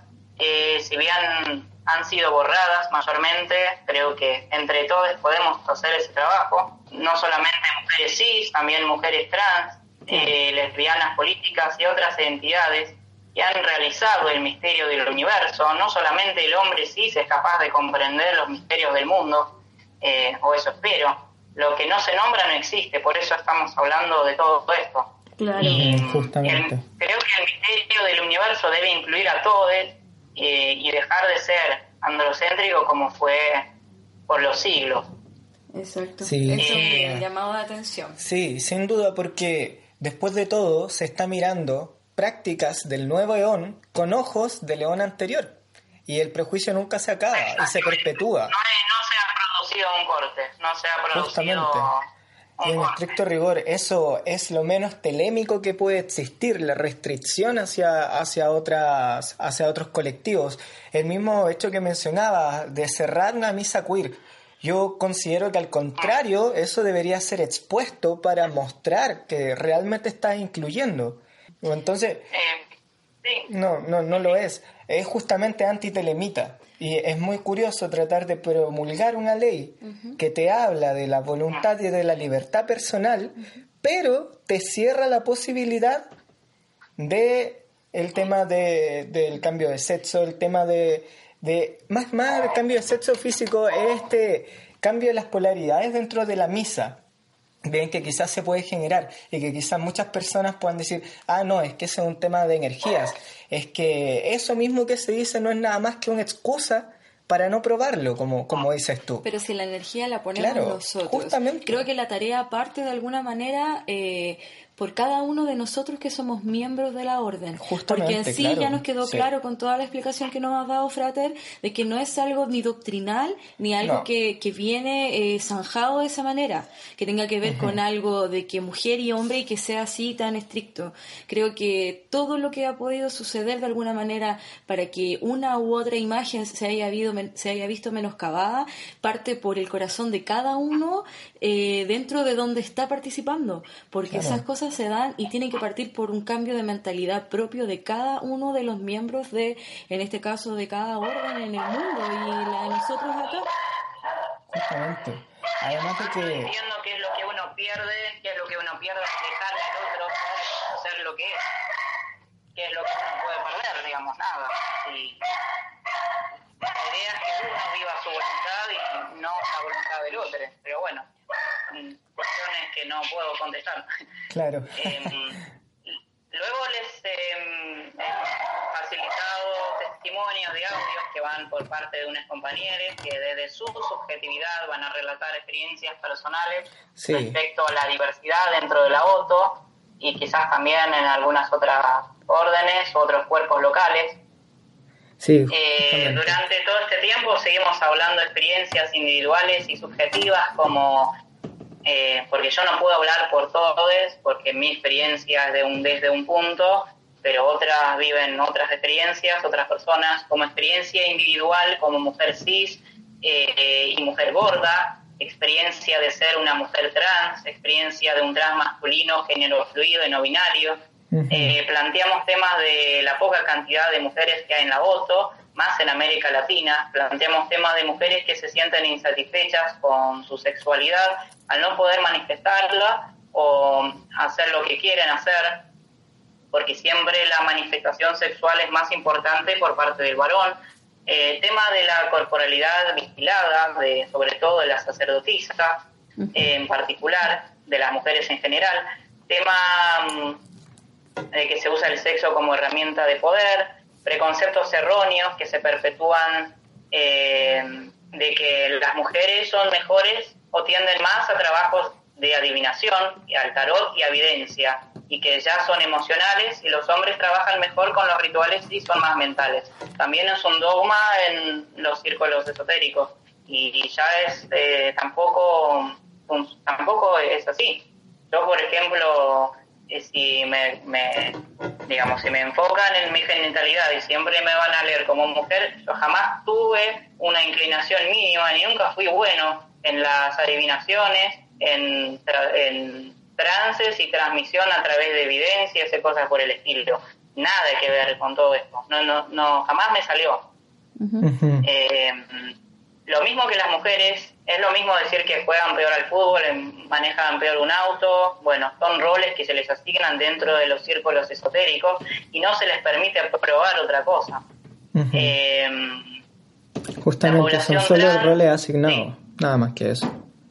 Sí, sí, sí, pero con el tiempo, digamos, obviamente no van a desarrollar esas cualidades porque no, no se les permite acercarse a eso. También, bueno, las, las mujeres quizás que se atreven a traspasar el límite de aprender tendrán que aguantar mucha presión social dentro de la orden y represalias, eh, pero no creemos tampoco que al sernos fuertes por presión es más legítimo y más verdadero y más cool, porque el sufrimiento es la base del león de Osiris y el patriarcado aún le cuesta soltar esa energía pesada de castigo, de opresión, de sufrimiento, bueno, de si querés ser eh, lo que vos querés ser, entonces tenés que pagar el precio por eso. La verdad es que yo no tengo que pagar nada a nadie. Eh, es todavía, como dijimos antes, es un dejo fuerte del león pasado. Hemos tocado también el tema del privilegio de, la, de clase para poder formar parte de la OTO. Como la pobreza siempre es feminizada, al haber pocas mujeres, la orden puede tener tendencias clasistas, que también lo he observado, pseudo burguesas, incluso cuando sus propios integrantes no son ni han sido de ninguna oligarquía. Muchas mujeres trans de por sí no superan, por ejemplo, 35 años de vida y son expulsadas a la calle, a la pobreza, a la existencia marginal, sin acceso a la salud. Y por más que tuvieran fuertes inclinaciones por el esotérico, conocí unas cuantas amigas trans que eh, lo conocen a Crowley, han leído Crowley, se interesan por Telema están cansadas de luchar primero por la supervivencia básica, qué es lo que pueden comer, dónde dormir y que no las mate un, varón en la calle eh, con la sociedad misma que las mata diariamente. Porque de lo contrario, quizás podríamos tener muchas más miembros trans femeninas en la orden. pero la verdad es que no llegan, porque viven en provincias eh, con calles de tierra y lo único que piensan es dónde conseguir la comida del día. Claro. Pero sí eh, se interesan por Crowley y por Telema. La verdad, cuando yo los, digamos, conocí a esas personas, para mí fue, fue increíble. Pero bueno, esa es la realidad. Eh, también hablamos de que en Estados Unidos se crean espacios más seguros dentro de la, de la OTO para las mujeres debido a abusos y violaciones que han pasado existen misas gnósticas diversas, que se celebran como misas privadas, eh, pero insistiré que también pueden ser misas públicas. La gente, como dicen estos, no está preparada todavía a conectarse con las energías eh, a través de una misa queer, a partir de lo simbólico, es una forma de prepararlos justamente, haciéndolo. Si pertenecen más al nuevo Eón, se van a conectar. Eh, de última, digamos, no, no se pierde nada claro, hacerlo. Claro. Eh, en Estados Unidos hay cuerpos de la OTO que tienen más mujeres que hombres, incluso. Acá todavía este milagro no ha pasado. Hemos visto algunas logias también que, que en los días del orgullo gay en Estados Unidos se han presentado con un stand, se han presentado también a promulgar la ley de Telema. Mm, eh, creo que eso también es, algo bastante rescatable por parte de los hermanos que de Estados Unidos, por lo menos los que están en contacto con esta problemática y con aquellos que quieren formar un cambio. Sí, acá es pedir bastante. Yo no estoy planteando de que tenemos que salir a armar un merendero para pobres en la calle, ni ser carmelitas descalzas, o ir a las manifestaciones. Lo único que estoy planteando es que se respete la voluntad de las personas, nada más, eh, dentro de la magia, dentro de los rituales. El libro de la ley mismo plantea una nueva humanidad, eh, nuevo eón, cambio de paradigmas y no su adaptación, el cambio, porque lo viejo ya no funciona, no es adaptarlo un poquito, porque de esa manera vamos a andar un poquito. Eh, hay que cambiar los paradigmas del todo, eh, no, no un poco. eh, es el niño justamente ambiguo, ambivalente, que juega a ser lo que quiere ser, se plantea, se planta, perdón, en guerra frente a aquel que se le opone. Por lo cual llegamos a la conclusión de que no es necesario siquiera adaptar su género, adecuarlo al pretendido para oficiar a la misa. No se pierde ningún misterio, eh, como pueden decir algunos, porque tal vez ese misterio ya está obsoleto, ya no sirve para crecer espiritualmente, para abarcar los misterios, eh, que es lo que mm, les tratamos de comunicar. El nuevo misterio es diverso, no depende de interactuar de dos genitales heteronormativos, ir adaptándonos a la norma que finalmente es violentar el sentimiento de la persona, no va a traer cambios positivos en una misa, cada cual puede oficiar el rol que, que le sienta cómodo, no queremos tampoco, como dije, cambiar la misa o crear una otra. Eh, pretendemos de que cada uno siga su camino, experimente al adorador, que es el rol del sacerdote, prohibido a las mujeres, y a lo adorado, rol de un varón cis, no puede hacer, por más que desee, desarrollar esa cualidad. Y yo personalmente fui de profunda adoración y búsqueda mística interna, externa. Me es necesario ir, viajar, experimentar, conquistar y conocer eh, y el rol de sacerdotisa personalmente a mí no, no me sienta para nada, aporta poco, eh, no digo que nada, pero aporta poco a lo que quiero sentir en mí. No veo motivo por el cual no puedo oficiar aquello que siento, eh, que es un rol de adorador de lo infinito, que siempre me trajo mucho bien, de hecho soy sacerdote como dije. Y aquellos que ligan esos roles a lo genital, solo puedo decirles que, que, que se pierden de mucho y que siguen el paradigma del león de Osiris y que hagan su voluntad, sino, pero no van a imponerse sobre las voluntades que así no desean vivir. Eh, maestre, como es costumbre, ya nuestros invitados anteriores y para los que van a continuar, eh, nos traen un regalo a nosotros y a la audiencia, que es una lectura. Bien, en este caso, maestre, cuéntenos, ¿qué es lo que, ¿con qué nos va a deleitar esta vez?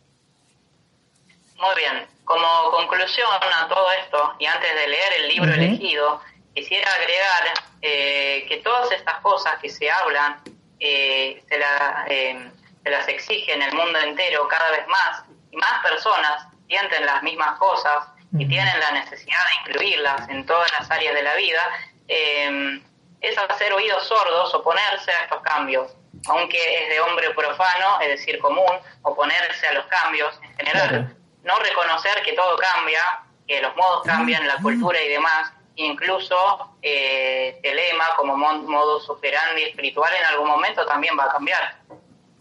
Eh, además, por momentos me sorprende que hablamos de la magia enoquiana, de los llamados de Aitires, de invocación de arcángeles en el destierro, de atravesar el abismo como parte de la gran obra, de los demonios de la Goesia, de contacto con el santo ángel guardián, pero nos da terror admitir que existen mujeres con pene, que se sientan mujeres, que son mujeres, que hay varones que tienen vagina, que hay más géneros que ser varón o mujer y que las relaciones sexuales hegemónicas no son las únicas válidas, que no todos queremos tener hijos y cosas por el estilo. Entonces esas cosas a mí no, no me cuadran.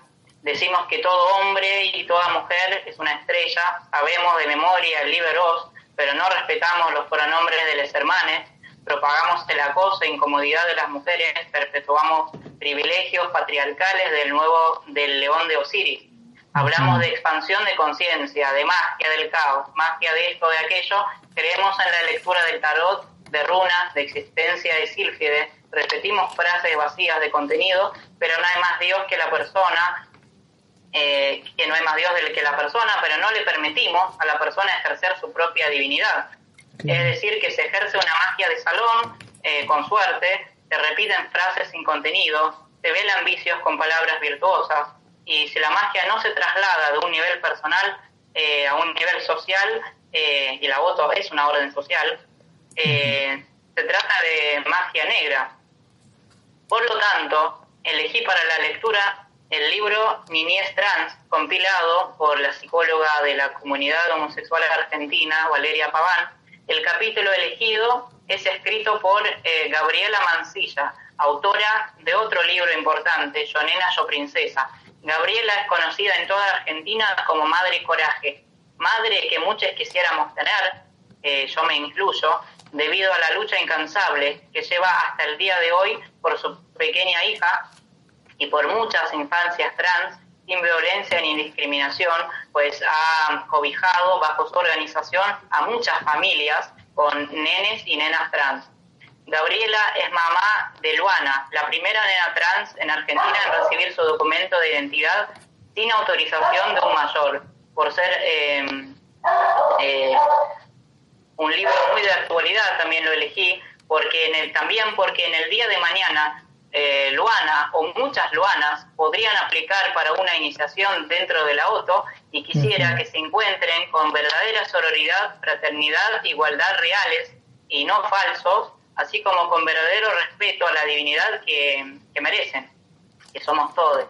Lo elegí porque es el futuro que está llegando y con mi luna en acuario intuyo siempre décadas antes los cambios sociales y que mm, aquello que no se acopla a los cambios está destinado a morir eh, bajo abucheos y tirada de huevos podridos, tarde o temprano. En cambio, lo que se acopla se transforma en algo productivo, evoluciona y no muere nunca. Y estoy interesado, es mi deber como maestre de la orden, de la OTO, de un cuerpo local, que la OTO sea verdaderamente una orden iniciática del nuevo eón y no un retazo del eón patriarcal de Osiris y que no muera tampoco, eh, porque de, mi información que no somos muchos en el mundo, digamos, no, no hay muchos miembros en la orden y lo comparamos con la iglesia cristiana, por ejemplo. La verdad es una pena. Eh, y les recuerdo de nuevo que la magia negra es imponer la voluntad personal sobre un otro, que tiene su propia voluntad de ser, hacer y existir. Y bueno, recomiendo leer a hermana Georgia sobre el tema. Niñez trans, el deseo de existir. Luana es una niña trans que con apenas seis años de edad sabe quién es y qué quiere ser desde que tiene uso de razón. Sintió el deseo de ser una niña y nadie pudo contradecirla. Su lucha empezó a los dos años, cuando empezó a hablar, y hasta el día de hoy continúa. Eh, lo asombroso de este deseo es que fue constante, sin vueltas ni retrocesos, fue intenso y enfrentó situaciones que para un adulto habrían sido difíciles de soportar. El deseo de existir, tal cual uno se siente, es simple, se siente y nada más. Se vive y no se entiende cómo los demás pueden tener tanto miedo y rechazo a lo diferente. Uno es más allá de los genitales y mucho más allá de lo que opinen los demás y eso se va manifestando desde muy temprana edad. Uno es más allá del cuerpo que nos tocó al nacer. La falta de información hace que cometamos errores, que pensemos equivocadamente y que hablemos sin detenernos a escuchar lo que dijimos y apenas en cuánto daño le causamos al otro que está escuchándolo. El amor que le tengo a mi niña diferente hizo que viera tal cual ella quería mostrarse, que me, que me olvidara por un instante de su nombre de varón, de sus genitales, que la, mirara, que la mirara a los ojos, que siempre estaban tristes y llenos de lágrimas, que viera en ella la necesidad de que la dejara ser niña que deseaba ser sin pensar en nada más. Dejé de secarle las lágrimas de esos ojos maravillosos, para empezar a maquillárselos jugando. Le regalamos todos sus autos a su hermano y compramos las muñecas que siempre había querido. Dejé de llamarla por el nombre que le había elegido, estando aún en la panza, empecé a balbucear el que se había elegido ella cada vez más seguido, hasta que me salió sin dudarlo. Ella sabía bien qué quería hacer y yo sabía que quería ayudarla, Cuesta mucho remar contra la corriente, ir al revés de todos o hacer algo que nadie se anima. Sentirse constantemente observado y juzgado te cansa y la pena se instala de inmediato, pena por la incomprensión y la injusticia. Cuesta estar en la vidriera y que todos opinen qué es lo que, eh, lo que es correcto y qué no pero lo bueno es que los demás vean que no es imposible vivir como uno desea, no importa la edad ni las diferencias. Dejar algo que les sirva a otros es lo importante, que se debe escuchar a los niños y que hay que dejarlos ser. Es muy difícil, no todos pueden hacerlo, no todos están preparados para eso y creo que no todos lo pueden lograr y salir ilesos sin ser dañados y sin dolor, pero estoy convencida de que la felicidad de una niña de seis añitos vale la pena. Luana peleó contra sí misma en primer lugar y con apenas dos anitos se paró delante de quien quisiera escucharla para gritar Yo soy nena, sin entender por qué nadie la comprendía. Peleó con su cuerpo, por no ser como el de las otras niñas, sufrió el desprecio y la indiferencia de los demás, sintió a su espalda el dedo acusador que nadie disimuló, luchó contra los demás para mostrarles la diferencia que había y que eso no era lo más importante. ¿Qué importa el cuerpo cuando hay un alma que sufre, que pida gritos ser escuchada?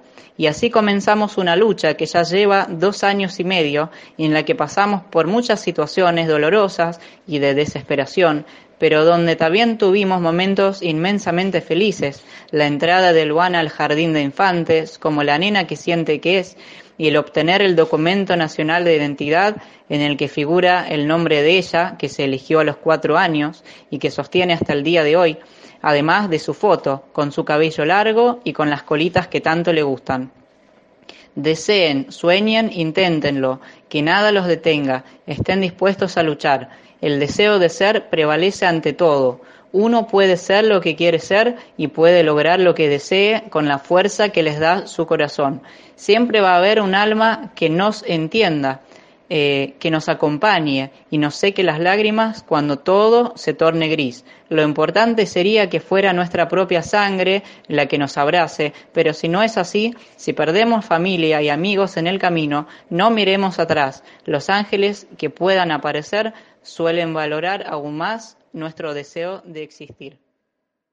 En este podcast, además, vamos, eh, Fraterley ha recopilado ha, preguntado y, nos consiguió unos testimonios de hermanes trans no binarias eh, o en alguno de estos colectivos y que nos van a estar comentando acerca de su experiencia eh, en la OTO, cómo ha sido su, su estancia en la orden tanto en España, tanto en Argentina.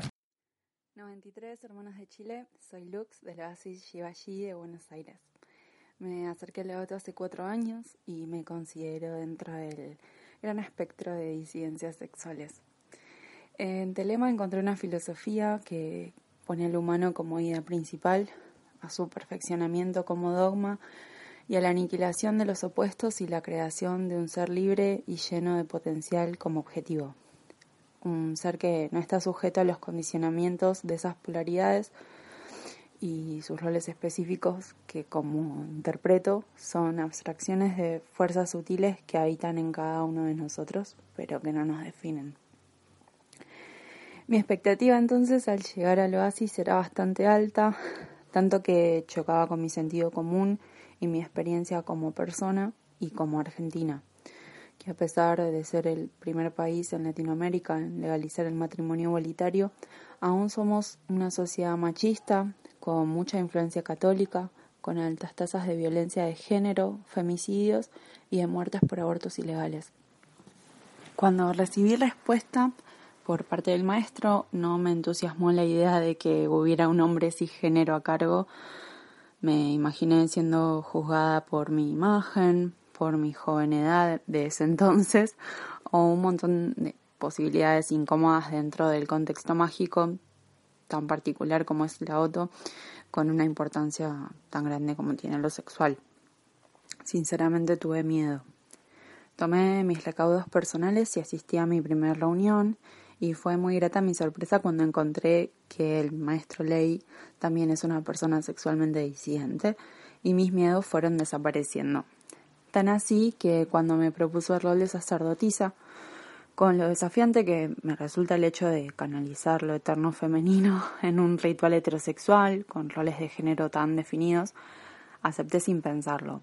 Y lo hice porque el sacerdote sería ley, ya que si la premisa del ritual es la aniquilación de los opuestos, no hubiera encontrado en un hombre heterosexual cisgénero a un opuesto, porque más allá de cómo puedo ser percibida por mi, mi aspecto femenino, tengo muy desarrollada mi energía masculina.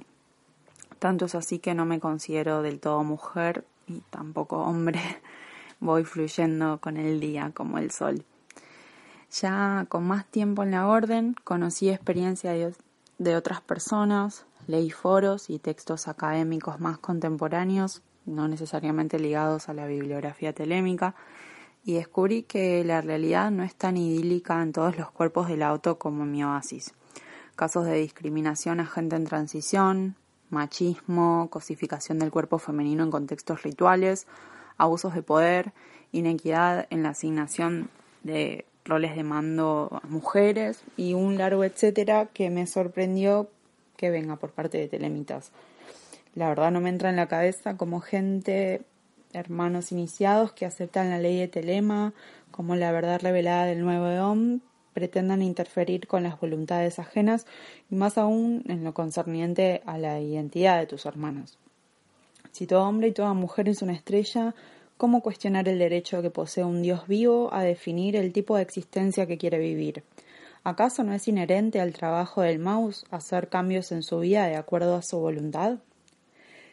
Tal vez no tienen el pensamiento mágico lo suficientemente desarrollado como para analizar los textos y los rituales como lo que son metáforas, que nos acercan a lo divino y lo sutil que reside en cada uno de nosotros, pero que no solo no nos definen como individuos, sino que como polos opuestos están destinados a aniquilarse para dar lugar a algo mayor, al niño triunfante, que no solo es sexualmente ambiguo, sino que también está destinado a ser el destructor del destructor. Telema nos está proponiendo una reestructuración de los roles de género. Tan solo con mirar honestamente a nuestros arquetipos, debemos reconocer la fuerza de lo no conformista en lo híbrido de Baphomet, en la violencia y autodeterminación sexual de Babylon, en la indeterminación sexual de Rajorquit, en la activa masculinidad de Hadith al servicio de concretar la eterna voluntad de lo eterno femenino en Nuit, quien en su magnanimidad quiere que entendamos que no hay ninguna parte de nosotros que no sea de los dioses. Quiero cerrar citando una frase de nuestro patriarca, Himenayus Beta, pronunciadas en la Conferencia de Mujeres de la OTO de 1996, sobre la lista de santos masculinos en la misa gnóstica. Y dice, es una pequeña lista de hombres y hombres Dios que, en la opinión del autor de la misa, Crowley, entendieron la divinidad de la mujer. Algún día, quizás no pronto, pero quién sabe, una mujer adepta del soberano santuario manifestará la genialidad para componer una misa en la que lo femenino toma el rol más activo, el masculino el pasivo, como Shiva y Shakti en el hinduismo, donde el diácono, hablando por la sacerdotisa, pueda aclamar comunión con las mujeres de la historia que percibieron la divinidad del hombre. Muchas gracias por darme este espacio y 93. El año pasado el Oasis Shivaji este, realizó un primer encuentro sobre diversidad de género en órdenes esotéricas. Este, tuve el gusto de hablar de la perspectiva femenina este, para ello lo que hice fue un relevamiento de tanto mis experiencias en diversos grupos esotéricos como de personas que conozco, tanto mujeres como hombres, y este, gente de Argentina en su mayoría y algunas personas de Estados Unidos e Inglaterra, como para tener una idea de este, cuáles son los miedos, los temores y las quejas más usuales de las mujeres en el ámbito esotérico. Algunas de las conclusiones a las que llegamos en, el encuentro y en función del material que había disponible es que este, dentro de lo que son los grupos que hacen magia ceremonial, el porcentaje de mujeres no suele superar el 30%, hay excepciones, pero generalmente no suelen superarlos y de hecho suele ser bastante menor al 30%. No pasa así en los grupos de corriente wicana, donde generalmente es bastante más equilibrado y la composición es un 50-50, y de hecho hay muchísimos grupos wicanos que son exclusivamente para mujeres. Es muy interesante el caso de la Wicca porque casi todas las experiencias femeninas con las que me he encontrado, este, casi todas eh, en algún momento de, su camino mágico pasaron por algún grupo este, de corriente wicana o empezaron con la Wicca. Digamos que es un, es un espacio que para las mujeres este, se siente como bastante seguro y que también tiene que ver con, este, con, con bueno, con de qué se trata la Wicca y la relevancia que también se le da al rol femenino, ¿no? Este, eso por un lado. También identificamos cuáles son los miedos más usuales de las mujeres al acercarse por primera vez a un grupo esotérico, que tienen que ver en general con avances sexuales no solicitados, a quedar en ridículo, por así decirlo. Esto como que está, están vistos las órdenes esotéricas como que son este, como clubes de hombre, miedo a ser discriminadas por el aspecto físico, miedo a que las reciban mal, temor a que tengan que desnudarse. Y como muchas órdenes también este, tienen un componente sexual dentro de la magia también hay mucho miedo a que ese componente sexual tenga que ser expresado a través de la genitalidad, cuando generalmente esto no es así. Este, cuando hablamos de magia sexual en la mayoría de las órdenes serias, no hablamos de actos este, sexuales con genitalidad. Este, y bueno, y eso genera como mucho miedo, y precisamente eso es lo que atrae a muchos hombres a algunas órdenes esotéricas, ¿no? El pensar que es una especie de gran orgía cuando en realidad la magia sexual pasa por un lugar bastante diferente que ese. Entonces lo que atrae a los hombres muchas veces es lo que repele a las mujeres y muchas veces estos hombres que al principio se acercan y que tienen esa idea equivocada pueden también asustar un poco a sus compañeras que recién ingresan, ¿no? Por eso creo que es importante que en las primeras charlas este tipo de cosas se puedan hablar con franqueza y explicar este, cómo es la dinámica del grupo de trabajo y qué cosas este, que están en el imaginario popular de, la magia no van a suceder. A tu voluntad será el todo de la ley. Hola, me llamo Ángela, eh, soy Minerval en España. Mi camino me ha hecho tomar conciencia de que hay actitudes arraigadas en nuestra vida que dependen de la época y el lugar donde nacemos que nos hace mirar inconscientemente al mundo que nos rodea de una forma u otra. Como mujer transexual he sentido cómo esa visión ha dañado los pilares en los que me apoyaba. La que era mi familia ya no lo es, los que son allegados ya no están, la que lo que era mi sustento ya no lo es.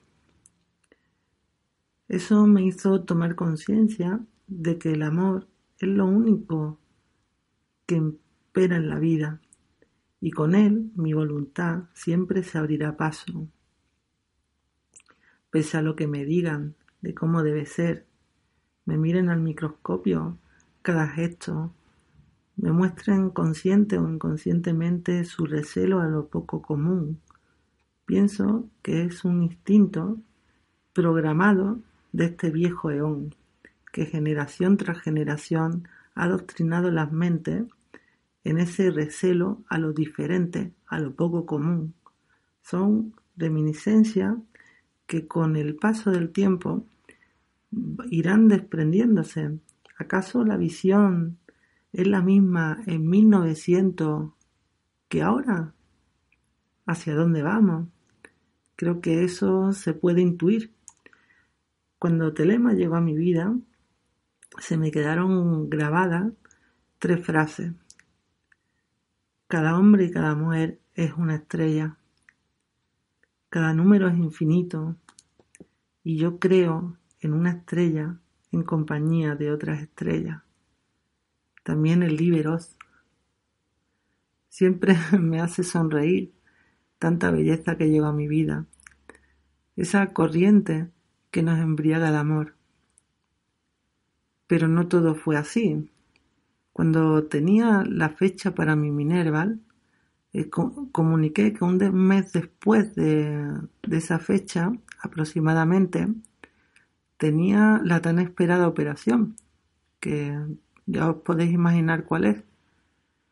estaba entusiasmada por esos dos grandes pasos que en mi vida que marcarían un antes y un después o el inicio de un camino. Tuve una conversación con mi máster en el cual en la cual em, no sabía con qué identidad de género tratarme y que mejor esperara a que me opere. Todo se derrumbó en un momento.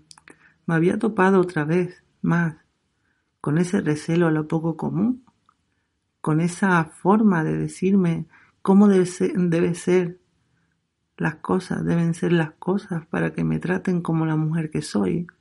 Me vinieron muchos pensamientos. ¿Qué ocurriría si no me operara? Sigo siendo la mujer que soy desde que nací, una guerrera que ha luchado para lograr esa concordancia entre mi sentir y mi cuerpo. ¿Y si no me opero? ¿Quién es nadie para decidir mi con qué género tratarme? Solamente yo tengo esa decisión. Mi propia estrella se vio violentada. Pensé en todas las personas que están por llegar, en que esta experiencia debería de generar un cambio con respecto a la comunidad LGTBI y en concreto al trato con la comunidad transexual, puesto que si no se respeta la identidad de género sentida, pienso que sería antitelémico porque va más allá del plano físico, de si eres activa o pasiva, de si tienes o no apéndice entre las piernas. Es cosa personal. Yo soy Ángela y soy mujer y punto. El amor es la ley, el amor bajo la voluntad. Eh, y bueno, ¿qué más podemos decir? Sencillamente agradecer el tiempo de, de Fraterley, eh, agradecer completamente la entrevista, ha sido algo muy informativo, considero que esto, la información que nosotros hemos trabajado en esta tarde es de suma importancia para el desarrollo y para perpetuar Telema y para demostrar de que Telema es algo macro, es algo que todo, todo es capaz de incluir. Bien. Mm, también es interesante. Por, el espacio. Eh, sí, en verdad, antes de, finalizar, también dejar muy en claro que la experiencia personal debe ser respetada. Se habló mucho y qué bueno que, tocó el tema eh, maestre de la magia negra y, que la de una u otra manera la contextualizó a esto, porque es justamente eso, es tratar de imponer la voluntad de un eón que ya está moribundo, que pasó, sobre la voluntad de, un eón y de personas que estamos mirando eh, de otra manera y con altura de miras eh, los tiempos que se avecinan, aceptando, incluyendo y también respetando por sobre todas las cosas. Entonces, esta entrevista nos sirve también para darnos cuenta de que el problema está ahí y no lo podemos callar simplemente con no mirarlo. Gracias, Frater. Enriquecedora tu experiencia. Eh, abrazos fraternales. 93 a la audiencia también. 93. Y gracias por escucharnos. Nos veremos en una próxima oportunidad. Nos vemos. Muchas gracias. El amor es la ley, el amor